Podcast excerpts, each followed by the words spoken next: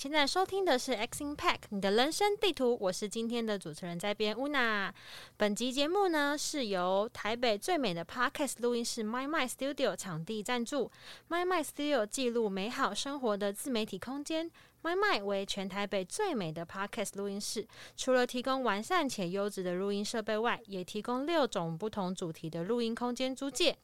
不论呢你是想要录制 Podcast、YouTube 直播、线上课程、商品拍摄等等，一间录音室就能多元的使用。My My 用声音传递美好理想，用空间品味生活。使用折扣码 Exchange X C H A N G E 即可享有租借录音室九折优惠哦。好，感谢我们的场地赞助商麦麦。那今天呢，这一集的 X Impact 你的人生地图呢，邀请到的是一个在呃公关行销领域界非常有经验的 Pola。那 Pola 呢，其实也是我的前同事，所以今天因为当初我记得一开始他在。面试的时候，当年我有在面试他，然后在面试的时候看到这个人的履历，就觉得这个人太丰富。他从过去从国会助理啊，在政治圈，然后后来又转当了记者，然后有公关，然后行销的背景经验，然后最后呢，居然到我的前公司一起应征了当 BD。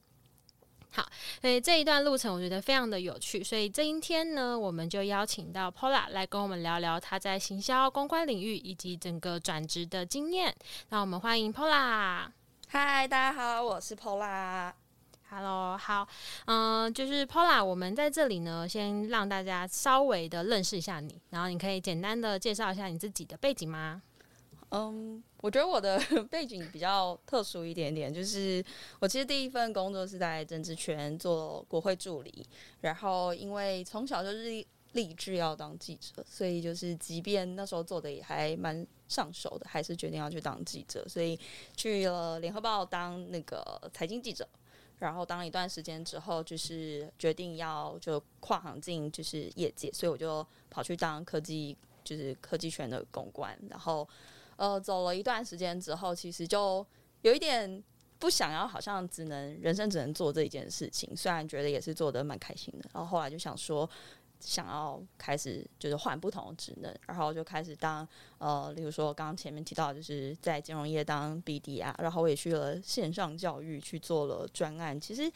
多少还是有一点 BD 啊，然后或者是做行销、做公关的一些职能，然后呃跳来跳去，然后现在是在创投，就是现在在里面做比较属于呃创新创业社群这一块的运营的工作，然后现在就是在。新创圈也觉得，就是回到算是重新回到新创圈，也觉得还蛮开心的。嗯，所以你刚刚有说，其实因为你小时候的原本的志向就想要当记者，所以那时候你是先从国会助理这边进去，成为一个你的敲门砖，这样吗？对我那时候就是还在学生，还在正大念新闻所的时候，然后我的朋友就说，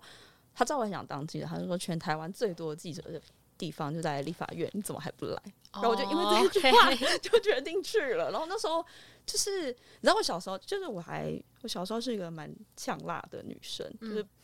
现在也蛮辣的，身材 还不错，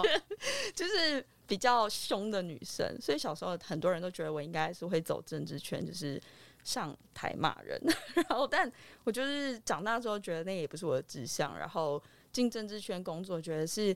算是开拓眼界的一个，我觉得对于新鲜人来说是蛮不错的。那每个人志向不同嘛，然后我自己觉得我没有没有人生志向不在政治圈，没有要持续往上爬，所以。那时候还是就是坚持的，就还是回到媒体圈，就做自己想做的事情。嗯，对。所以你是从算是在政治圈里面，然后认识了很多的记者，然后遇到了很多的记者，然后开启了你直接就是进入这个记者这个行业的这个敲门砖嘛？可以这样理解？对，其实我呃，当媒就是进入媒体这个工作，也是透过记者帮我把履历带进去的，所以那时候还蛮有趣。就是呃，其实那时候谈几个工作。最多谈的其实是政治线记者，因为本来就在政治圈，所以最快速能够拿到也上手的工作也是政治线这一条线。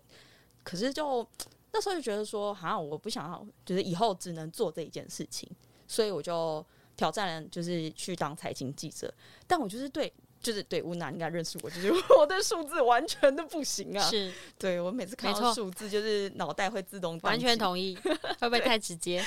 对，对，所以那时候就想说啊，就是人家也愿意收留我，我觉得我真的很幸运，就遇到就是一路以来都遇到很好的主管，然后那时候主管就是他也可能也还不够熟，所以他也不知道我有这种就是看到数字脑袋这种断就断线的人，然后进去之后，呃，主管就跟我说什么要就是当财经记者一定要研究财报。然后一定要看得懂财报，所以刚开始就是傻乎乎的，就是看不懂财报，然后硬硬写各种数字，动就是各种报道，就是硬写出来的。到后来就觉得慢慢上手，也觉得哎，其实这些数字就是帮助你去更了解一家公司。所以后来也觉得当记者是非常有趣的。我觉得如果让我重新选，就是给新鲜人的建议，我也我觉得记者这个工作是我第一推荐的，因为它会让你很快速了解产业。然后也可以很快速的认识很多人，特别是我觉得就像公关一样，就是你在老板身边工作，你当记者也是一样，你其实是跟很多产业界非常厉害的那些所谓大佬前辈互动，甚至他也许不一定是老板，他也是一个呃这个公司里面的就是中流砥柱，才有办法出来受受访，或者是你当然也会有自己的一些呃额外的线啊，然后你去认识这些人，他愿意给你一些。产业界里面没有的东西，所以我就觉得这个让我重选，我还是会，就包括到现在，我还是很喜欢当记者。我觉得他就是一个帮助你更快速的了解世界的脉动，然后产业在做什么。嗯，懂。所以其实听起来是当记者的这件事情，对你的呃整个对于整个产业的了解，然后认知，其实是更快、更容易上手的。嗯，对。然后加上其实就像你讲的，就是你可以更容易的认识到大老板。因为其实可能刚出社会或是出社会两到三年的人，其实你要能够接触到这种真的一线的大老板，而且他们很多人可能都是上市、上柜公司这种大老板，其实是没那么容易的。对，在你的这样子的一个记者经验当中，你就是有这样子的机会，可以直接的看到他们，然后跟他们学习，然后观摩。没错，没错，我觉得是非常，就是那个体验是。非常难人难能可贵的。那我也蛮好奇，就是后来你为什么就是离开了这个你刚刚提到就是自身所爱的这个记者行业，然后进到了一个可能公司里面当公关？那时候算是呃比较家庭的因素，因为我决定要结婚，我我就是比较早婚一点。那时候就想说，十八岁是不是？嗯，差不多啊。然后那时候就是说要准备结婚了，然后。因为我就是媒，我在我其实，在媒体圈没有非常久，就是还在很菜的一个阶段，所以我写稿时间、准备的时间，其实都比真正很专业的那一些前辈们、真正专业的记者还要多、还要长。所以，变说，呃，我决定进入到就是有家庭的状态下，我想要配合我先生对我的期待，就是他希望我有一个所谓正常的工作，就是一个朝九晚五，或者说他下班我也下班，我们可以在家。可以去做，呃，例如说经营自己家庭生活的相关的事情，甚至是去外面认识朋友等等。那我觉得我也认同，因为我其实就是我是就是联合报是所谓的日报，所以我们的工作时间很长是在晚上。那我其实以前写稿就我真的写稿慢，所以我曾经就最夸张就是写到半夜的那一种，就是双十一赶稿截止日嘛，就是我我我那时候去跑阿里巴巴。就是双十一的新闻，然后就到就是大陆，就是去去采访嘛。然后他们就是什么过十二点之后，不是才开始就是抢购啊，然后一路写。我就记得我就写到三点，还在准备第二天的预备的稿件。哇，那一次真的是就太印象太深刻了，就是虽然很兴奋，因为可以去参与一个就好像一个那时候他刚好那个呃 IPO 后的第一次的双十一，所以大家非常的期待，想要看那一些就他的成绩，然后有没有。什么有趣的故事？然后这样，其实那时候台湾对于呃，不管是双十一或者是淘宝的认识，我觉得还不像现在这么的熟悉。所以那时候真的很兴奋，然后就也睡不着了，就一直在写稿。我也不知道在干嘛，就是一直在写稿。我就觉得哇，就再让我重来一次，我可能不会再这么疯了。然后 想要半夜，对啊。然后但即便不是这么特殊的活动，我可能为了赶所谓的就是放到前面，可能头版头啊等等这些新闻，就是真的会写到。十一点、十二点到家，然后也刚好很幸运的是，那时候认识后来的主管，就在采访的过程中认识后来的主管，所以就很快速的就进进到就是后来的公司，就是雪豹科技，就是大家可能比较熟悉的猎豹移动这些，对，然后就开始当公关。那当公关在雪豹的时候，其实也蛮有趣的，就是它呃产品非常的多，然后是那个当时我觉得也嗯、台湾对于软体事业的不熟悉，所以我觉得也是因为觉得很相信网络产业可以带来的机会，那也一开始在决定转职的时候，也在选的就是网络产业，然后刚好有就是那时候学报开了这样子的机会，我就觉得进来重新去看到底产业界在做什么事情，然后也因为在学报，所以才开始接触新创，为那时候我们也有一个就是台湾自由创业协会，然后开始在台湾就是找一些团队，我们一起带去，比如说美国啊，或是东南亚很多的国家等等，所以我觉得在那边其实又是开启了我另外一个对于职涯的想象。因为以前可能我就是呃从小到大念书啊，或是心理上的准备就是当一个记者，但我没有想过，就是我进到企业里面，我可以扮演什么样的角色，然后跟别人都在做什么。对，所以我觉得透过这样，就是嗯，比较看广一点点，看很多别人做的不同的事情，然后从中也去观摩，诶，他们呃过去的职涯是怎么发的？就我觉得我自己是蛮喜欢跟别人聊天的，就是交朋友，所以那时候有些活动。然后或者是自己喜欢去报一些课程啊，参加演讲啊等等，就是认识朋友，就觉得诶，就是别人可能跟我经历差不多，可是他跟我走的路完全不一样，然后他的职能跟我就是也完全的不同，就会蛮好奇说，例如说他可能是类似一个职场上一个 role model，你也想成为他那个样子，所以就会思考说，那自己可以怎么做？不过我觉得我在雪豹的时候经历过。大概有接近一年多的时间是很茫然的，因为我看不到我下一步可以做什么事情，所以我在正式离职前的最后大概半年，一年到半年左右的时间吧，就是跟我那时候的呃老板就蛮常在讨论所谓的下一步。那我我觉得我是算真的，一一路到现在都真的很幸运，就是遇到很好主管，然后他很愿意陪我一起去探索。因为他也是因为他愿意给我这样的机会，所以我可以去做不同的事情，然后甚至是他会把我对于未来不知道做什么事情的这个痛苦，呃，放在心上，然后帮我寻找机会。所以我觉得就是也因为这样子，所以就是呃，下一站每一次的下一站都有新的体体验、新的机会可以去做，然后人家也不太会因为我。可能完全零经验，就像金金融业，就是我那时候就是要找金融业工作太难找，因为我不是金融业背景，嗯，对啊，所以能进金融业，我觉得真的也是完全的非常幸运，就是人家不介意我是零经验，然后还愿意给我一个。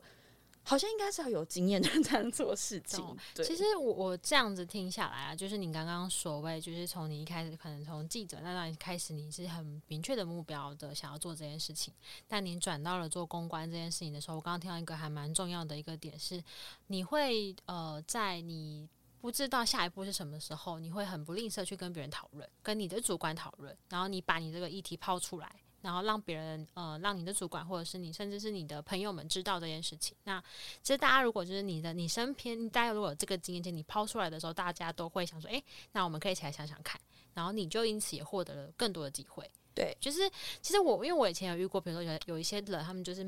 啊，觉得好像没有什么目标，然后已经做不下去了，可他也不讲，他就是一直埋头，然后觉得自己很闷，很不舒服。可是也因为这样，他可能就觉得啊，算了，那我就就就这样子过。但其实这很可惜，对对对，所以所以我觉得你这个态度跟你这个实做的经验，会让大家知道说，哎，其实你讲出来，然后你让你的主管、你的即使是你的朋友，都可以让你知道说，哎，你现在有这个 issue，那是不是我们可以一起想想看？然后大家知道之后，觉得哦，那其实可能可能某个机会适合你，或者是有什么什么事情，其实可以让你自己去做。所以我自己。呃，在跟你就是聊天，跟刚刚听的这些过程之中，觉得这个这个体悟还蛮深的。其实我觉得也可以给听众一个很好的一个去思考，就是如果你现在正在一个就觉得好像我现在有点不上不下，我也不知道下一步该怎么做的时候，其实是可以用这个方式，你把你的困难点说出来，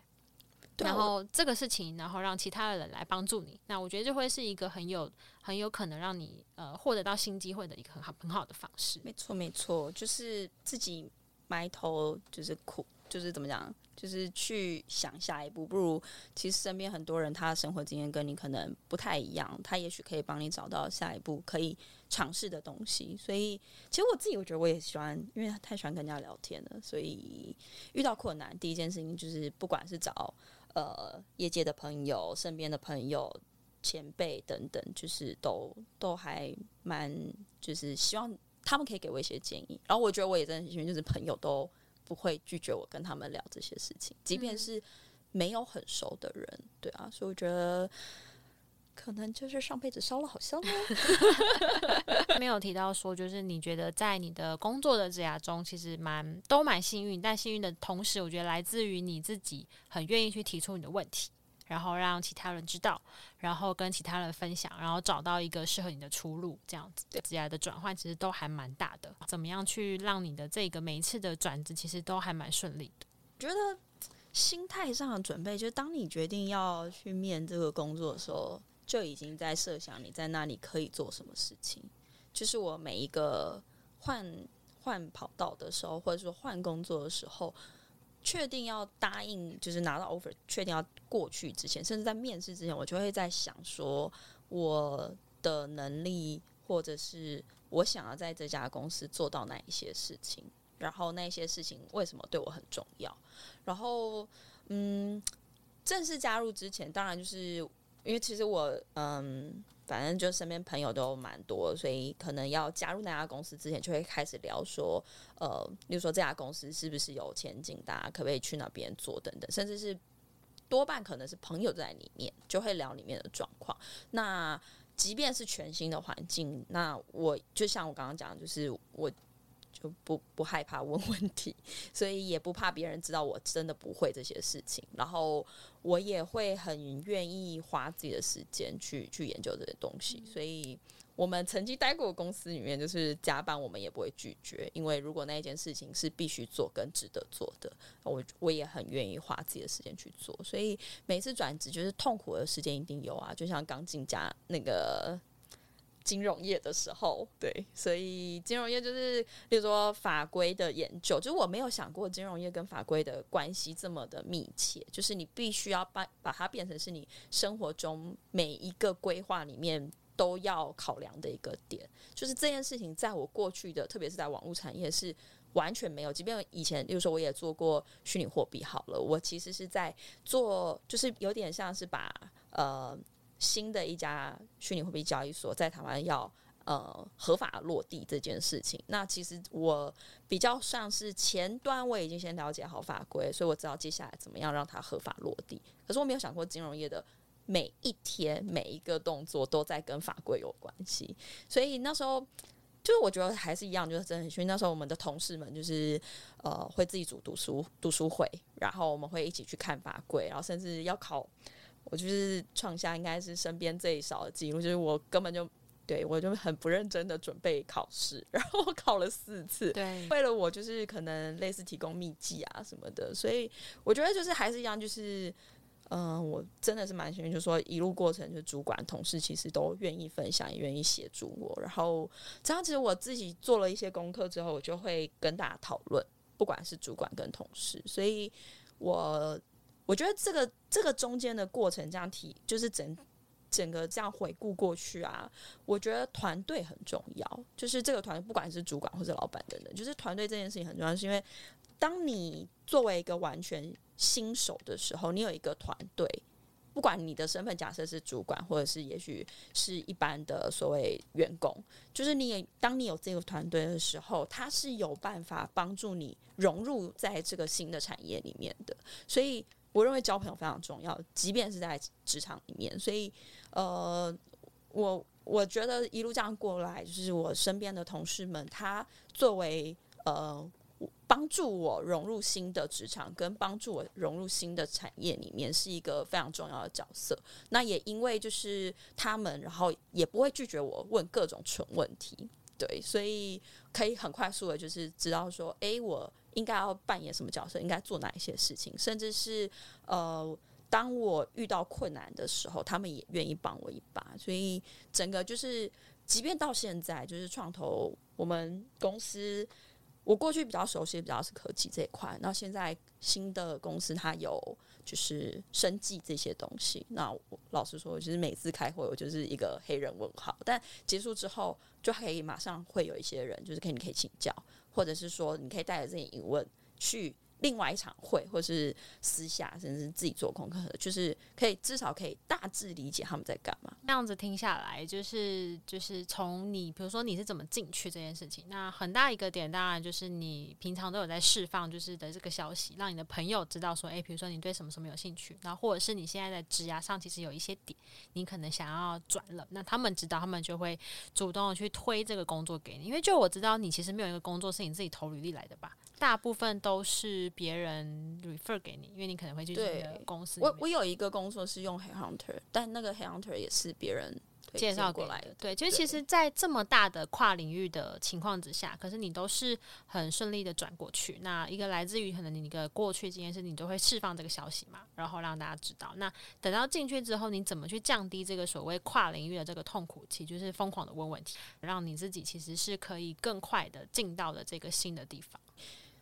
就是有一些人不敢跨出去试新的领域，是因为他可能害怕别人觉得他不会，所以就不愿意。那我自己是觉得，人家愿意收你哦。我之前面就是线上教育，哦，就是之前在 Tutor ABC 面的呃面试的过程之中，然后跟后来跟总经理的互动之中，我觉得他跟我分享过概念是。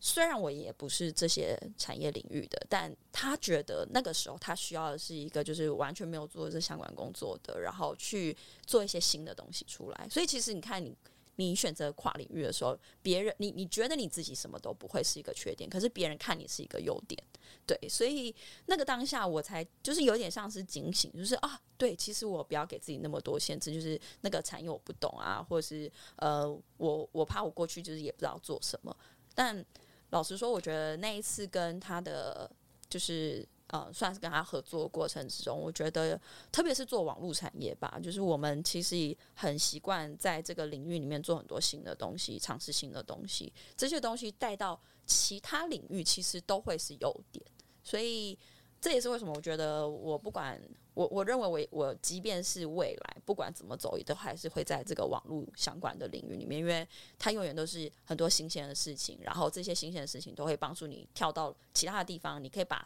这个元素带到下一个地方，然后这是我觉得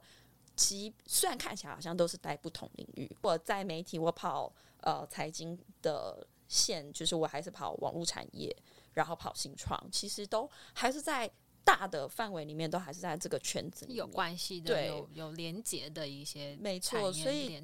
其实过去所有的尝试，我觉得在未来的某一个时间点，它都还是会变得是很有用的事情，所以很愿意做别人可能认为是很笨、很耗钱费力的事情，因为我觉得我反正我就是不会，那你愿意给我机会，我就愿意去做。哦，以跨大的产业面来说，其实都是在网络科技圈，对，然后。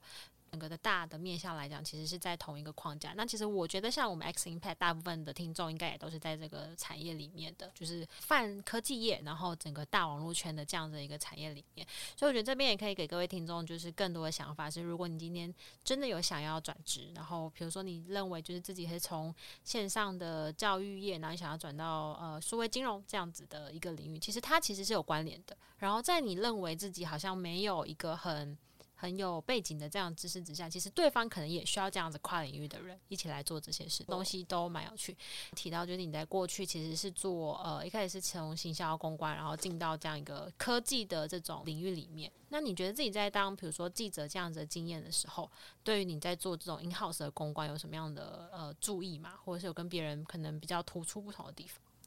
我觉得当记者每天都在做的事情，可能。嗯，其实都在阅读大量的资讯，然后阅读了之后，你会知道有什么事情跟有什么样的资讯是你的读者必须要知道的事情。所以，其实以所谓新闻学来说，就是讲的叫新闻笔。透过在当记者的过程之中，我我比较可以快速的知道说这些事情是有梗的。那我就应该操作这个梗，变成是大家都知道的事情。那这个梗可能是呃大家都想知道，可是我的品牌、我的服务怎么可以跟它做结合，然后进而让大家去认同我的品牌、认同我服务，或者是把我想要告诉大家的资讯可以传达出去。其实公关每天都在做这件事情，就是吸收资讯，然后消化之后变成去结合自己品牌、自己公司里面想要告诉大家的那一些内容。我从以前到现在，我觉得都是运用这一件就是新闻笔的概念，就是告诉别人，我我觉得这件事情很重要，然后你应该要知道。剩下来就会是你，例如说运用什么样的媒介，然后你要用什么样的手法告诉大家。那做过记者、当过记者的人，其实他每一天都会去做的，内心里你已经就一看这个内容，一看这个资讯，你就知道什么事情是有梗的，而且记者会喜欢，会很自然。因为透过就当记者的训练，就是比如说你每一次写回去的稿，你发现都一直没见。诶，那就是你每一天都在抓错错的内容，然后上面的主管觉得这不重要。当然有时候也会看你跑的产业啦，因为像我曾经有跑那种代工，就是电子五哥。那电子五哥的讯息永远都比新创还要重要，对于传统媒体来说。所以每一天都这样子的练习之下，很久，你就会知道什么事情是有根的。但当过记者，所以你知道。当一个 in house 公关的时候，你要喂什么样的菜给记者？对他其实会知道的。其实还有一说媒体工作的习性，其实我最讨厌应该是说五六点以后打电话来给我的。我平常正常的我会很有礼貌的跟你讲说，哦，好，谢谢，我收到你的新闻稿，我会看一下，有什么问题会跟你联络。但在我截稿时间打来，还叫我要去找新闻稿的人，哇！我已经是我现在在截稿就挂了。In house 的公关记得，就是我们即便到现在跟就是媒体朋友们交流的时候，都还是可以听得到这些很雷的事情。然后呃，或什么发新闻稿，然后有有错的资讯啊，要更正啊，然后更正的方式也都是很不礼貌，或者是说没有。例如说发一条新闻稿，然后重复发了好几次，因为里面的资讯一直是错的，久了就是记者对你的信任就没啦。然后其实我觉得这些工作就是你每一天去累积啦，所以呃，当记者之后，你就会知道哪一些事情不要做；然后当记者之后，你也会知道说，当你转职成为公关，哪一些事情是你一定要做，而且你很快速的知道说那些事情是有梗的。懂懂，那这样听起来，因为你已经有这个经验了，所以其实如果是要给听众们一些建议的话，就是千万不要惹怒记者。呃，其实记者人都很好，deadline 的时候还给我新的东西，对啊，就是这时候会爆炸。然后记者是一个很电视记者更是，就是那个时间是非常重要的，你绝对不会希望你的该属于，比如说你要交稿的时候，你开天窗，整家公司在等你的感觉是非常不好的，所以。这是为什么时间对于记者来说是非常重要，然后千万不要去踩这个雷。懂，那那所以也就是为什么你当 in house 公关可以这么顺，因为其实你已经知道怎么样子的，呃，他们的点在哪。公关是代表一个企业的形象，很敏锐，可以观察到一些事情，像你刚刚讲的这些点，蛮厉害。那你有什么样的建议给到加入这个公关产业，怎么样去踏入这个领域呢？我我以前带实习生，就是只要他想要当公关，我一定会教他做一件事情，就是每天看新闻。做新闻监测，然后去做这些简报。虽然它很耗时费力，对我而言，我是很享受这个过程，是因为每一天都有新的东西，你一定要知道市场在夯什么，因为这些东西最后都会变成是你 pitch 记者的时候你可以结合的点。你作为一个公关，甚至你作为一个行销人，你不了解市场的动态，那其实你每一次做的东西，你都是在打靶打错靶。记者已经根本不关心的事情，或是你的。消费的已经不关心的事情，那这些都会是打击。所以，我对于我过去带的所有的 intern，我也都是跟他们讲说，不要觉得这件事情是很烦的。这这件事情就是永远是你作为一个公关最基本的一个能力，你要去消化之后，变成是你下一次跟记者互动时的话题，跟别人交谈。那因为其实不会，你每一次跟记者互动，或者是你每一次跟你的客户互动的时候，永远只能聊工作嘛。所以你永远都需要题材，就是变成内化了。你未来跟别人互动的一些很重要的东西，所以你像会以为说公关好像，比如说打扮很漂亮，跟别人聊天就好。我是没有打扮很漂亮啦，但是本身就够漂亮。谢谢。但是就是我我觉得重要，就是你永远要知道市场的讯息，跟你要去 pitch 别人的时候，你看起来是聊天，但你每一次都在帮你的公司、帮你自己的品牌在达成他们希望你做到的一个目标，或是期许你做到的事情，但。对于记者，或是对于你的客户来说，他们又不会觉得被冒犯啊，很不自然。因为有一些人可能是发新闻稿的时候才跟你互动，那对他们来说，就是其实我觉得人是一个很重感情的动物吧。你跟他完全没有互动过，你怎么知道要怎么做？第二就是你要试着去把消化后的资讯跟你的品牌去做结合，然后剩下就是不断的把你的资讯要向外传播，然后去说服别人。什么简报力、说服力，就已经很自然可以去做到你想要期许你自己做到的目标。对，那听起来就是一个是资讯的广纳的接收能力。然后这些东西可以成为你的一个其中一个了解度跟话题。对，你面对不同的人的时候，你可以给到他不同的 information。没错，对，不论就是你对大老板可以讲出大老板想要听的东西，你对一些就是八卦记者，你可以讲出八卦记者想要的东西。所以我觉得这个应该也是身为一个公关在公关行业这样子的一个人很需要的一个能力，把这些东西内化。因为其实公关代表就是一个老板或者是一个公司的形象。其实我我刚刚想到还有一个，也许也是算大家可以强化的吧，就是。以当记者为例，怎么样快速的消化、快速的产出，这个是一个需要被磨练的一个过程。你想要快速的去强化，我觉得可以整理新闻简报啊，然后可以很快速的去整理出这些重点，然后它就是帮助你去下一次跟内部，例如说内部已经有一个新的产品，它需要发新闻稿啊，推出市场，那怎么样去找出它的要点，然后跟大家很简洁有力的去展现你这些优点。这个我觉得也是一个公关型销人，也是很重要的一个能力。老实说，我觉得到现在我也还在学习，因为有些东西就是很难，技术就是很难。怎么样让大家很呃浅显易懂的了解？我觉得这也是一个需要被强化的事情。懂，就这样听起来，其实沟通协调，就快速的去把东西收敛起来，这件事情也是在你在过去的经验中学习到很大的一个点。说当初在跟你面试的时候，我就有发现，其实你是一个蛮会说话的人，对，然后你很懂得就是把重点抓出来，然后跟大家分享。可能是你过去当记者，或者是你当过公关的这样子一个经验，然后所能力，我不觉得你有刻意想要做这件事情。可是你就是把它做出来了，对，因为其实蛮好的，因为你刚刚有提到，就是你后来有去科技交易业啊，或者是在金融业，然后当当的应该不是行销，也不是公关这样子的角色，对对。那这件事情，你觉得你有什么样的特点，然后可以拿到这个这个 offer，可以很顺利在这件事情上面继续的，就是在这样转职的领域上面继续做嘛？然后或者是你的过去经验，你对行销公关经验有什么样子加分的点吗？我觉得。进 t r a b c 来说的话，可能那个当下是因为老板他想要，可能他也想尝试新的事情。就是以前可能录取的人都，因为其实我最刚开始被推荐是去面公关，然后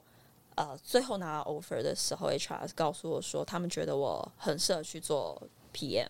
然后做这个 PM 的过程之中，可以他。他们对我的期待就是有对于市场的理解，然后做更多把这些对于市场理解的资讯可以带到公司里面来。第二件事情就是有一点像 partnership 的一些建立，所以那时候被期待也是说要去做一些新的产品，然后希望他的消费者对于这个品牌有新的认识，然后有新的产品、新的机会可以做销售。我很幸运，就是在那个时间点进去，然后他们也不介意我，就是在举例说，在 BD 这个专业上面，其实不算是真的很 solid 的一个经验，而是可能我觉得综合起来，让他们觉得说是一个很适合去尝试做这样新的尝试。陆续，我觉得那时候聊，我觉得是蛮有趣，因为我一直以为我 最后拿到是 PR 的工作。到金融业的话，我觉得更有趣，就是那个时候其实是。我准备开始看工作的时候，就是朋友就知道我在看工作，就说：“哎，那会帮我注意一下。”就隔了一段时间，我已经去 Tour ABC 报道了，然后他就告诉我说：“缺开了，赶快过来。”然后我觉得那时候挣扎超久，就觉得哎呀，就是找工作也是很累。但是我们就一路聊了大概半年吧，对，差不多半年的时间，然后对，才跟你在面试场合再重新遇到。哇，那。我是一个人生第一次面这么久的工作，就是半年嘛，对，峰回路转好几次这样，没错，就是一开始以为哦，这个黑卡可能被收掉了，然后到后面就是啊，确定重新开出来了，然后再重新把面试的流程走完。那那时候其实进去就是，嗯，大主管蛮愿意给没有经验的人，他也不希望录取太多。很完整金融经验的人，因为他也想试试新的事情。那所以那时候我们整个 team 的人跟金融业的关系，除了我们几个人是有虚拟货币 交易所的经验之外，他应该算几乎是就从零开始。那他自己从那个 team 里面最后一个进来的啦，所以他从前面就是感谢我的同事们，让他相信就是没有没有金融经验也可以把事情做好。所以那时候我就是承接着我的前辈们 累积下来的 credit 就进来。那因为其实我之前就先认识我们大主管，所以他也大概知道我过去的状况。就像我刚刚前面有讲，就是我真的很喜欢没事就是跟前辈聊天。在跟之前我还做过 IR，就是做募资的工作。我是很认真的想要知道怎么跟金融业打交道，因为我我那时候投资人就是金融业的人，然后我觉得跟金融业沟通的整个的方式跟其他非金融业的人，我有感受到不一样，所以我想要知道。他们想要在就是在乎什么，想要什么，就跟我们的大主管有请教过，然后包括他后续也都知道我在不同工作里面的一些状况。面的时候，我觉得他大概就是问我能不能接受挑战吧，概念上这样子，所以我觉得过程也是还蛮顺的。我觉得很有趣的事情其实是金融业不好带，所以我的同事包括乌娜都。在面试时曾经劝阻我，对，应该很少有公司这样，但那个时候我们很真诚，我们是很真诚在跟你说这个 team 的积德，然后烧好香啊，就是连面试的同事都很真诚告诉你整整体的情况，然后让你做出一个很好的判断依据。没错，我我大概是很少面试的经验，就是在拿到 offer 之前，别人就把所有的丑话都告诉我了，就是比如说加班加很多啊，工作很辛苦啊，然后各种。你可能想象不到的事情，别人的事情也会给你，你的事情还是你的。所以我觉得就是去之前已经先做好最坏的心理准备了，然后去了之后，觉得最不习惯的事情其实还是一样，就是法规。其实这就是思考逻辑不一样了，因为我们不是这种在法律框架的一个背景出来，所以才可以在所谓这种呃所谓科技啊或者是网络领域里面比较能够有弹性。也是我觉得在你过去的这一些跨领域拿到的 offer 里面，大家期待的新鲜的人可以进来，没错，然后为他们注入一些新的活水。其实我觉得在网络圈的人可能都有一样的状况，就是有些人的职位可能是一个全新的职位，就像我身边有很多朋友是，他面的时候可能是 title 是 A，但实际拿到 title 是 B，就是就像我原本面的是公关，最后拿到的是做 PM，然后。被期待的事情其实更多跟 partnership 有关，然后我觉得在网络圈整个给人的训练，就是你只要在这个领域里面工作人，你大概都会有这样的弹性，因为你永远会很快速的接到一个新的任务，或者是很快速的知道说有一个新的现象，你必须赶快做出一些就是阴影，甚至是你的产品开发完全都要重来。等等，就是这些变动，你已经很习惯了。所以，当你去到另外一个不是网络产业的时候，这完全就是你的优势。那因为我们之前的公司其实全网银，我们的想的是，一定是希望跟传统金融不一样。所以，如果你整个听也都是纯金融业的人，那好像也很难不一样。那时候的大主管也会期待我们带着各自不同领域学会的事情，然后来到这里，然后去思考说，到底金融服务还可以什么有趣的，然后可以给大家一系列的，也许。毕竟我们可以叫它是试验吧。我觉得对于我们自己的职涯来说，都是一个新的启发。因为我们可能那个时候的开会有很长，就常常会被丢这样子的问题。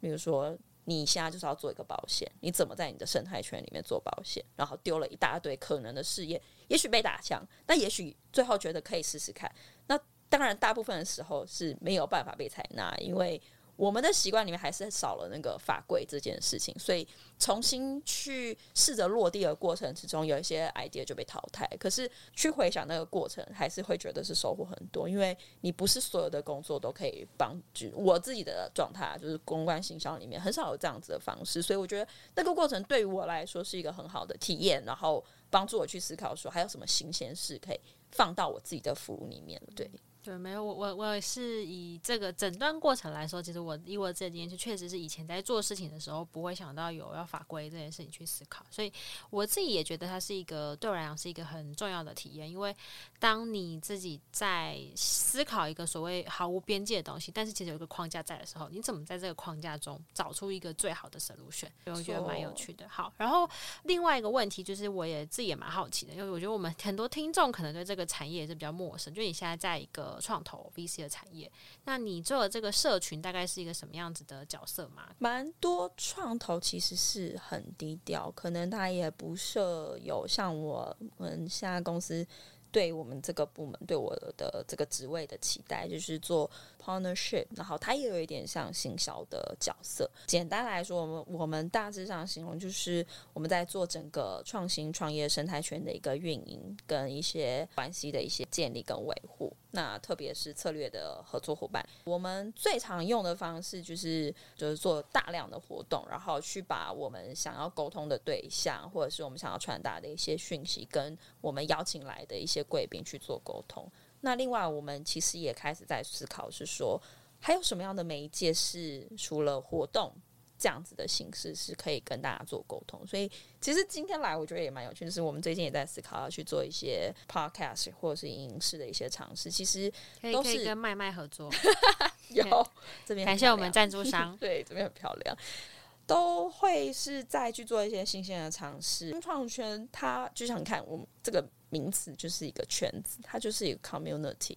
那我们怎么样跟我们想要沟通的这个 community 去去做互动，然后去传达、引进更多的资源，跟让大家认识，或者是说让大家知道我们公司在做什么。所以其实。对于一般的公司来说，它更像是一个 marketing 的角色。那我们也被期待要去做一些策略合作伙伴的一些关系的建立。举例来说，也许如果有机会的话，我也希望可以跟 Exchange 可以可以有更多的合作。因为其实我们自己公司里面的，例如说科技的一些基金啊，然后我们也很关注网络产业，然后也很希望跟整个网络产业里面的从业人员，那不管是例如说呃，有赞助非营利组织是吗？诶，这个我们可以聊聊。没有这个，其实我觉得还是会是说，双方的目的是一致的，我们目标是一致的情况之下，合作就会有机会。那当双方的目标，例如说你们想要赚钱，可是对我们来说，我们做这件事情不是赚钱，那我们两边的目的是，我们只要可以维持运营就可以了。我们也是。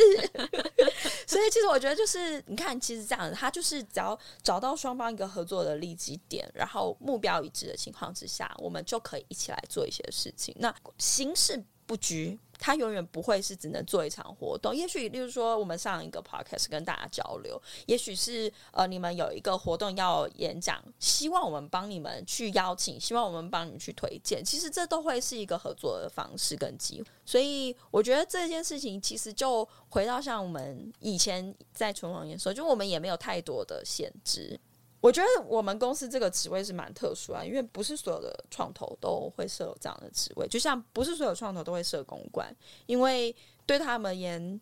我进来之前其实就有跟一些 VC 互动，然后私下去跟他们聊这些产业动态，会跟你非常分享非常多，但是公开的场合，他可能就比较含蓄。即便他们可能投资就是非常多很厉害的公司啊，或是他们的呃成绩是非常厉害的，所以一路到现在就是来现在来看，就是整个创创投产业，我觉得诶，其实大家都是有很多 know how，然后很少公司愿意像我们一样，就是真的尽可能是把我们知道，甚至是国外知道的。那一些很厉害的大神们，就是带来到台湾，我觉得这是一个蛮有趣的一个工作。然后我我自己其实还蛮喜欢，就是有点像桥梁的感觉去做这些事情，然后在创投里面去做这个角色。我觉得我不确定是不是非常多创投都设有这种 community 的一些 function。然后目前来看的话，至少以呃所谓国外的。知名的创投，他们是愿意花时间、花金钱、花人力去做这件事情，因为他希望这个圈子更好。那我们公司也是处在这样子的状态之下，希望让我们在台湾的这个创新创业，就是特别是创圈可以做得更好。所以，更多的其实是有一些。被期许的一些社会责任，然后去做的事情。因为其实你现在待的这个创投，就是以整个这个角色来说，就是我自己听下来是很像有包含行销，有包含公关，有包含所谓的 BD，就是感觉统筹了你过去所有的工作的职能的这个经验，然后聚在一起。因为我们公司也是有公关，所以我们其实没有去特别去接手公关的一些事务，所以只要像行销，那呃有一些就是做。Maybe 叫 BD，但我觉得更像是一个 partnership，就是我们其实会试着跟整个有机会让台湾的新创圈更好的一些领域的人去做互动，就也许人或者是组织等等，所以也希望就是疫情赶紧的趋缓，然后我们跟外界的互动可以更多一点的时候，我们希望就是把更多国际的元素带来到台湾，然后跟更多台湾在地的各种社群，不不只是只有做。创业或创投这个社群，更多可以是，例如说像 X 圈这样子网络的社群，或者是生计的社群等等的。对，就更多的互动。你在公关啊，然后你在整个职业的选择上面的一些经验，然后听起来就是你，我觉得有几个特点啦，就是你自己其实愿意，就是愿意接受很多新的知识，然后因为愿意接受接收这些新的知识，所以你可以获得要很多不一样的机会。那在节目的最后，我蛮想要问的问题，我觉得也是很多我们之前听众都有在想知道的一些问题，就是假如他今天真的是想要踏入这个互联网圈，然后做。在网络圈，然后做 PR 跟行销，有没有觉得哪一些事情是他就他第一个起手是一定要做的一件事情，然后可以在他之后的职涯上面可以更顺利？你会给到他们什么样的建议吗？我觉得，如果他是一个完全的所谓公关新手的话，就是他不要拒绝去吸收新知识，所以就为什么看新闻是很重要的。然后他不只是要了解他的。所属的公司的产业，更多就是整个社会面的讯息，他也必须要了解。然后，这这绝对会是一个公关行销人必须优先要解决。就是他举举来说，有很多人可能会开玩笑开玩笑说，现在谁看新闻？但是如果你是公关，你是形象，就必须看。那除了新闻之外，其实我觉得更广泛，就是你整个。所谓的社交媒体、社群这些都必须要去吸收，因为它都会是你接下来跟大家互动的题材，然后变成甚至变成是，例如说你做行销活动的一个梗，就是这些都是你要把它内化成你生活中的仪式。那剩下就会是，当然有不同产业你必须累积的资讯，然后你必须要累积的能力等等的，这个就会是更进阶，但。我觉得最初阶你一定要是不排斥做这件事情，然后第二个事情的话，也许是你也要不排斥跟别人沟通，然后去尝试表达，就是说服别人，然后让他愿意买单你的 idea，然后甚至是例如说，假设你要 pitch 记者，然后你也要让他可以理解为什么这些资讯。对他，甚至是对于他的读者来说是重要的。我觉得这两个东西结合之后，久了你就会再长出一个新的一个技能。然后，呃，这个产业里面做公关行销，或者是其他产业里面，其实它都是最基本的一件事情。然后，当它变成内化在你自己的就骨头里的时候，你才有机会去累积下一个能力，然后也会帮助你在不同地方可以生存的更好。讲的蛮好的，就是我觉得对于呃，刚刚其实 Pola 前面讲了非常多这种当公关啊，然后当行销啊，你应该要有的一些就是基础的知识，然后你怎么样去用开放的心态去看到这些事情。那我觉得对于你真今天想要踏入这样子领域的人来说，希望可以大家可以就勇敢的打开你的 Open Your Mind，然后去尝试这些新的东西。OK，好，那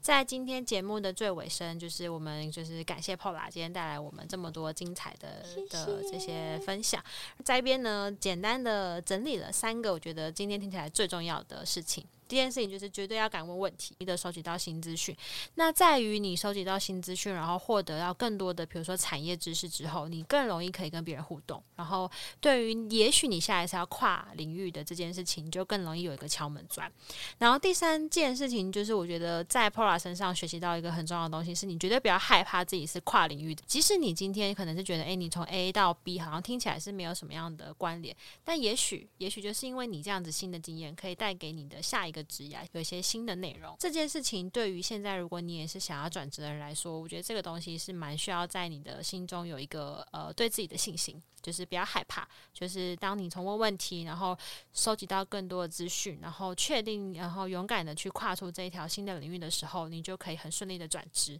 然后在你的新领域里面顺利的继续的往下去。OK，好，那我们非常感谢今天 Pola 的分享。Pola 他自己本身也有在一个专栏有写一些文章，对，所以待会我们我们也会把相关的资讯放在下面的资讯栏。谢谢 Pola。好了，那在这个节目的最最最后呢，我们一样感谢我们今天的赞助商。那我们就请曾经当过公关、当过记者的 Pola 来感谢一下我们赞助商。本集是由台北最美的 Podcast 录音室 My My Studio 赞助场地。My My Studio 记录美好生活的自媒体空间。My My 为台北最美的 Podcast 录音室，除了提供完善且优质的录音设备外，也提供六种不同主题的录音空间租借。不论你是录制 Podcast、YouTube 直播、线上课程、商品拍摄等，一间录音室就能多元的使用。My My 用声音传递美好理想，用空间品味质感生活。使用折扣码 Exchange。